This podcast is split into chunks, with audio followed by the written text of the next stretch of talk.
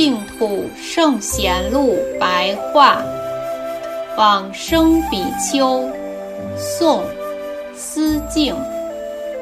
思敬，俗姓玉，浙江钱塘人，在德藏泽英法师之处学习《法华经》，既已悟得法华的宗旨大义之后。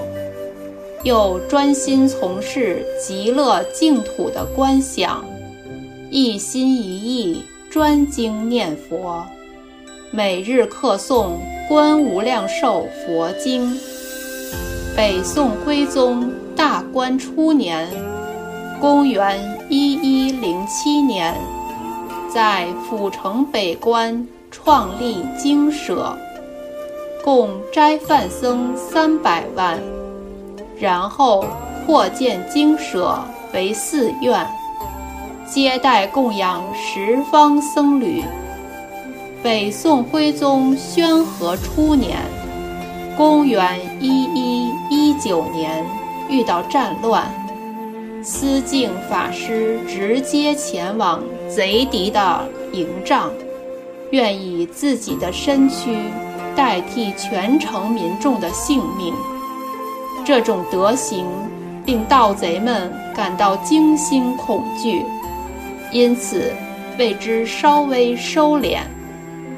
思敬一向善于绘画佛像，每次画佛像时，必定先在清静的室内念佛，专注观想很久之后，才下笔画佛。有一天。正在画丈六的佛像，忽然见到佛光，经过很久之后才消失。大众看到之后，都瞻视礼拜，世人因此称呼思敬为玉弥陀。有人问思敬为何不参禅，他回答说：“平生只解念弥陀。”不解参禅可奈何？但得五湖风月在，太平不用起干戈。南宋高宗绍兴七年（公元一一三七年）冬天，端身正坐，意向阿弥陀佛。